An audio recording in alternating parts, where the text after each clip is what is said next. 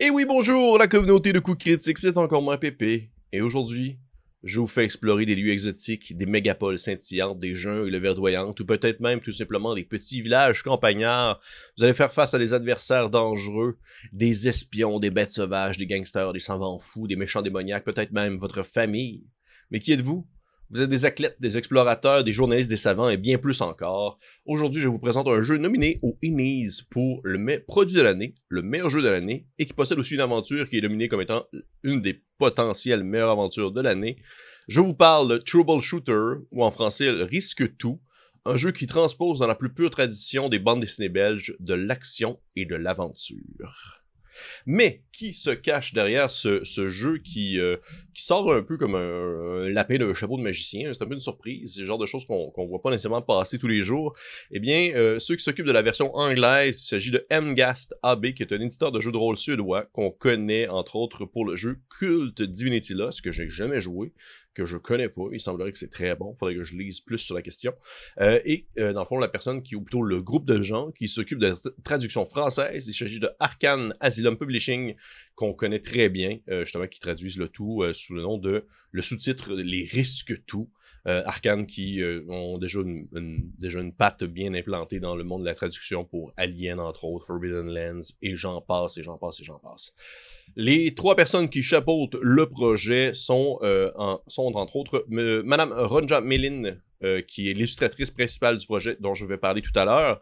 Il y a Monsieur Dan Arstran, Algstran, je suis désolé, le directeur artistique, ainsi que Monsieur Christer Sonnenlin, qui est l'auteur principal du jeu. Côté thématique, de quoi est-ce que ça parle, Troubleshooter ou les risques tout?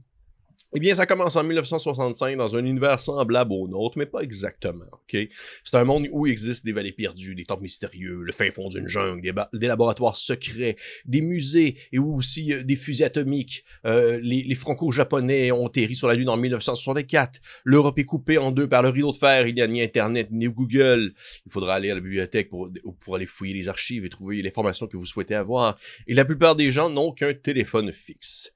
Ce monde que l'on connaît, qui est très semblable au nôtre, mais en même temps un tout petit peu différent, est menacé par la pieuvre, une organisation démoniaque qui tente de renverser le délicat équilibre entre le bloc de l'Est et l'Alliance occidentale, dirigée par le baron von Zadrit. La pieuvre émerge de l'ombre, prête à modeler le monde à son image. C'est un univers pulp, c'est un univers qui fait référence aux nombreuses bandes dessinées francophones qui ont bercé l'imaginaire et qui ont favorisé la création d'un genre bien précis, dans lequel on peut trouver entre autres Tintin, Spirou Fantasio, Yoko Tsuno ou encore Blake et Mortiner. Si, un peu, vous avez lu des bandes dessinées belges lorsque vous étiez peut-être un peu plus jeune ou même adulte, parce que ça se lit très bien adulte aussi, eh bien, vous devez connaître un peu le, le mood ou l'ambiance très action-aventure belge à la Tintin, à la Spirou et Fantasio. C'est assez précis comme prémisse. Il reste à voir si l'ensemble de l'œuvre reflète ce, type d'ambiance ou non. A priori, pour l'instant, je dirais que oui. Côté système, Troubleshooter carbure avec un système de percentile. C'est ainsi lorsque vous devez accomplir une action, vous lancez un des 100 et un des 10, et vous devez avoir un nombre inférieur à votre compétence utilisée dans la situation actuelle. Si vous réussissez et obtenez des doubles vous obtenez également ce qu'on appelle un, bon karma, en quelque sorte. Ça donne des avantages pour d'autres tests, etc. De même, un double sur un échec euh, apporte un mauvais karma. Ça peut faire en sorte que votre, votre arme va s'enrayer, que, vous allez finalement glisser en bas de, euh, de la motoneige que vous êtes en train de conduire vous avez certaines capacités qui vous permettent d'utiliser euh, certains atouts, certains pouvoirs qui vont, par exemple, interchanger deux chiffres euh, qui sont donnés sur le système percentile. Donc, au lieu d'avoir 73, vous pouvez décider d'avoir 37, par exemple. Vous ne, vous ne mourrez pas dans ce jeu. soit, oui, vous avez euh, en quelque sorte une jauge qui va calculer, prendre en considération votre santé, votre vie, mais vous n'allez pas vraiment mourir, à moins que l'histoire ne l'exige, que vous fassiez quelque chose de vraiment, vraiment idiot, ou que vous euh, décidiez vraiment de en fait, que vous, volontairement vous décidez de vous mettre dans une situation qui va faire en sorte que vous, allez vous sacrifier afin que le reste de votre équipe puisse survivre. C'est un jeu, on s'entend, qui reflète un type de bande dessinée où l'espoir va toujours quand même triompher. Il va toujours y avoir euh, l'action et l'aventure euh, de l'autre côté du rideau, mais euh, il n'y a pas vraiment de crainte à avoir pour les personnages principaux que sont les joueurs, les personnages principaux plutôt. C'est, ils n'ont pas vraiment de risque de, de, de mourir, bien que l'échec existe. Ça peut arriver. Vous pouvez échouer une mission. Vous pouvez échouer ce que vous voulez entreprendre. C'est pas un jeu qui vous donne tout cuit dans la bouche, sinon ce serait beaucoup trop, facile, ou plutôt beaucoup trop difficile pour l'organisation La Pieuvre.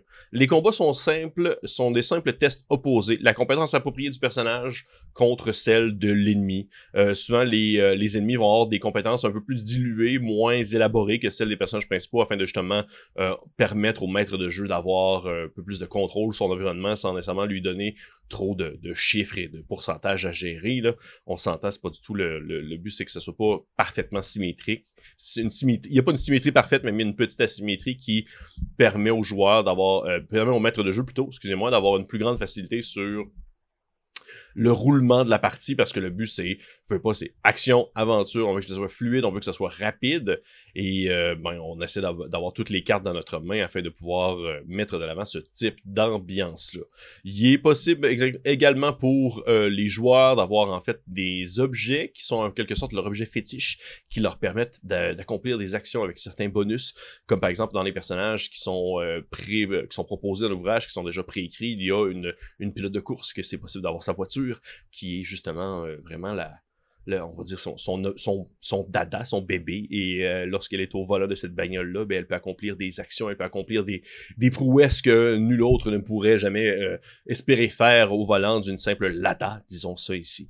Donc, c'est un peu ça, côté système du percentile qui va s'éloigner vraiment du basic role-playing game parce que le système comporte également une mécanique d'avantages et désavantages qui fonctionne de la manière suivante. Au lieu d'utiliser, comme on le connaît souvent, un paquet de dés et vous gardez le meilleur dans le lot. Comment ça fonctionne? C'est que si, mettons, vous avez l'avantage dans la situation actuelle que vous voulez entreprendre une action, eh bien, euh, ça va être, exemple, un plus 2. Ce qui fait en sorte que, mettons que vous lancez votre jet, vous avez 37 sur une compétence précise, mais vous avez l'avantage plus 2. Ça fait en sorte que le dé de l'unité, le dé de dizaine, non pas le dé de centaine, le dé de dizaine, si vous avez un ou deux sur celui-ci, vous réussissez votre action, peu importe le résultat qui est arrivé sur le dé de, en fait, de pourcentage, le dé de 100. Donc, admettons que vous avez 92 sur votre résultat final, même si vous aviez 37, vous réussissiez parce que 92, il y a un 2, eh bien, c'est 1 ou 2, c'est le bonus de plus 2 qui vous est donné par votre avantage, vous réussissez votre action, merci, bonsoir. C'est une mécanique vraiment originale que j'ai jamais vu euh, ailleurs dans d'autres jeux percentiles. J'en connais pas une, une pléthore, disons-le, mais euh, c'est, je voulais tout de même le mentionner, je trouve ça quand même assez intéressant. Donc, côté art, qu'est-ce qu'on peut s'attendre après visuellement un jeu qui doit justement s'inspirer des, on va dire, de, du visuel belge, visuel de, de cette bande dessinée, eh bien, madame, mademoiselle Ronja Melin, qui est euh, une, une, artiste basée en Suède, possède une riche expérience en tant qu'illustratrice, en tant que graphiste, qui a travaillé dans le fond dans de nombreuses entreprises différentes, euh, touchant comme un panoplie de, de, on va dire, de milieux, dont celui euh, du jeu de rôle. Et pour vrai, c'est super impressionnant. T'as vraiment l'impression de dévorer une bande dessinée d'aventures provenant directement de ces références euh, que j'ai mentionnées dans le fond précédemment, le Blake et Mortimer, etc. C'est énergique, c'est vivant, c'est coloré, c'est courbé. Les personnages sont continuellement en course, les personnages sont continuellement en train de tomber, c'est essoufflant. C'est vraiment de toute beauté. J'ai jamais vu un jeu de rôle de, de ce genre-là avec cette touche visuelle-là, ce qu'on appelle en fait un style qui est du, du ligne claire. La ligne claire, qui est un style qui n'a pas été inventé par Hergé, mais qui a été popularisé par Hergé, euh, qui est dans le fond, euh, bien sûr, l'auteur de Tintin. Vous pouvez faire vos... si vous voulez aller vérifier, c'est un c'est une approche visuelle vraiment très particulière qu'on retrouve surtout dans ce type de bande dessinée-là. Et euh, dans le fond, euh, Madame Méline, Mademoiselle Méline a vraiment été capable de reprendre ce genre-là et de le transposer pour le jeu de rôle. Et ce qui est fou, c'est qu'elle est vraiment comme très caméléon comme, euh, comme illustratrice. Dans le fond, vous allez voir ses autres œuvres, ses autres dessins, on s'éloigne vraiment beaucoup de ce style-là.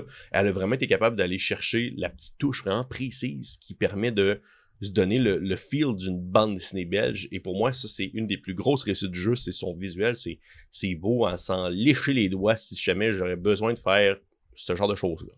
Côté critique, j'ai beaucoup aimé Troubleshooter pour des raisons diverses. J'ai beaucoup aimé le fait d'incarner de, en fait ces fameux personnages, ces fameux aventuriers de, de bande dessinée qui s'en vont comme combattre la pieuvre et cette espèce de grande machination démoniaque qui peut faire référence à de nombreux méchants de d'autres bandes dessinées entre autres. Mais euh, parmi les choses que j'apprécie, eh bien, il y a l'écriture qui met face sur la fiction et l'aventure. C'est vraiment inspirant, c'est super thématique de ce que le jeu veut transposer. Les aventures qui sont déjà préécrites pour euh, le jeu, la mise en contexte, l'humanisation l'univers imaginé que celui des troubleshooters, des risques tout, donne vraiment le ton désiré. On sent le danger, on sent la menace, mais c'est pas sombre, c'est pas dark. C'est vraiment une ambiance plus éclatée, aventureuse, avec des découvertes, c'est très pulp. Pour autant que ça veut, ça veut, on veut pas vraiment refléter le héros euh, musculeux à la Bob Moran. On est vraiment dans quelque chose de vraiment plus précis. C'est pas Pulp Indiana Jones, c'est plus justement Pulp Tintin. C'est comme c'est pas spécifiquement la même chose et le jeu était capable de vraiment faire la nuance entre ça et euh, pour ça j'ai vraiment vraiment vraiment beaucoup aimé ça. Le visuel qui reflète une fois le ton, l'ambiance et tout, c'est exactement ce que je voulais sans préalablement le savoir que j'en avais besoin. C'est définitivement le genre de d'illustration que j'aurais voulu avoir dans ce livre-là, c'est le cas. Les aventures qui sont sorties du moins pour l'instant sont vraiment excellentes. C'est rafraîchissant, autant sur le thème que dans le fond. Le mystère de U-Boat, qui est en fait aussi l'aventure qui est nominée au Ennis comme étant euh, potentiellement la meilleure aventure de l'année, est une campagne trépidante qui émule de manière magistrale le genre. On a juste le goût de s'y plonger. Ça euh, veut mettre de l'avant un peu la recherche euh, d'un vieux en fait, euh, de vieux secrets nazis datant d'une époque lointaine, alors que maintenant, vous, en tant qu'aventurier, vous devez faire aller un peu partout aux quatre coins du monde et plonger dans les profondeurs de l'océan afin de peut-être ressortir avec euh, des secrets qui auraient peut-être dû rester enfouis, qui sait? Bref, je conseille d'y jeter un coup d'œil si jamais ça peut vous intéresser. Un système qui, se renouvelle, qui renouvelle l'expérience percentile, chose que je ne pensais pas découvrir dans ce jeu-là, bien que souvent lorsqu'on teste un jeu à système percentile, on pense très souvent au basic role-playing game de Call of Toulouse, la fameuse phrase « prends Toulouse et adapte, prends son système et adapte ». Là, il y a un beau renouvellement qui, il y a un beau renouvellement qui demande une certaine habitude, mais qui se prend en main sans trop de difficultés selon moi. Il y a des nouvelles affaires que tu sais, j'aurais jamais pensé. Euh, le concept d'avantage-désavantage avec euh, le dé de, de c'est c'est super bien pensé. C'est pas du tout quelque chose que j'ai vu préalablement dans d'autres jeux, du moins pour ma part. Vous pouvez en mettre en commentaire si jamais ça vous dit quelque chose. Mais ça vient euh, un peu nécessairement aussi au négatif. Le système, je crois que je l'aurais épuré peut-être encore un peu plus afin de favoriser au maximum l'esprit aventure et course-poursuite sans fin. C'est pas un défaut en soi, c'est vraiment mon humble opinion de gars qui, euh, qui en aurait peut-être un peu moins pris. On dirait que système percentile, c'est souvent beaucoup de compétences, beaucoup de stock à prendre en considération. On dirait que j'en aurais peut-être pris comme un petit peu moins, juste pour dire. Deuxièmement, c'est peut-être moi qui lis beaucoup euh, ces temps-ci d'ouvrages qui sont moins touffus, mais il y a vraiment beaucoup de textes dans Shooter afin de mettre la table en place. Je ne considère pas que c'est un pick and play. Je pense pas que vous prenez ça, vous lisez ça sur le coin d'une table, et ça vous faites jouer vos joueurs. C'est un jeu qu'il faut s'investir dans sa lecture, dans sa compréhension on l'utilise comme pour un certain temps. Je suis sûr que si on se lance là-dedans, c'est parce qu'on on veut faire une longue campagne, pas un petit one-shot rapido presto.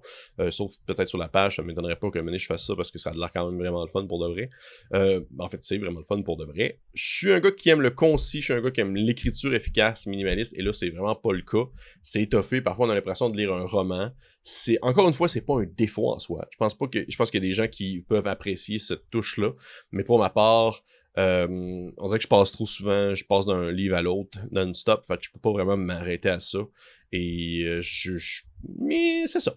C'est ça. Mais peut-être que c'est votre style, puis c'est bien correct aussi. Et finalement, dernier point qui me fait un peu. Euh, c'est pas vraiment négatif, c'est pas un défaut de jeu en soi, mais c'est la pérennité de l'ouvrage. C'est bon. Je trouve vraiment que c'est un jeu qui est unique.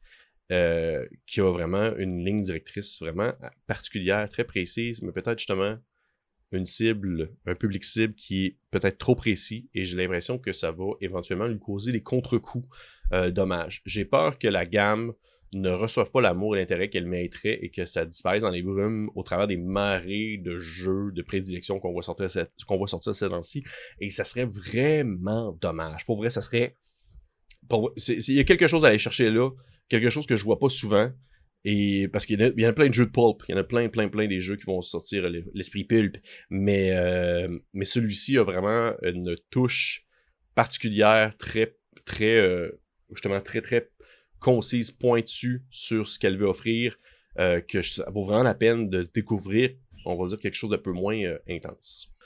Troubleshooter est un jeu euh, d'aventure inspiré par des bandes dessinées belges qui, euh, grand pionnier de genre littéraire très populaire. C'est un ouvrage complet avec un système original qui peut freiner, je crois, certaines personnes au début, mais qui encore une fois, de mon humble opinion, mériterait vraiment qu'on s'y attarde plus. Et euh, j'espère vraiment que la critique vous avoir titillé peut-être un peu l'intérêt pour ce type de jeu-là.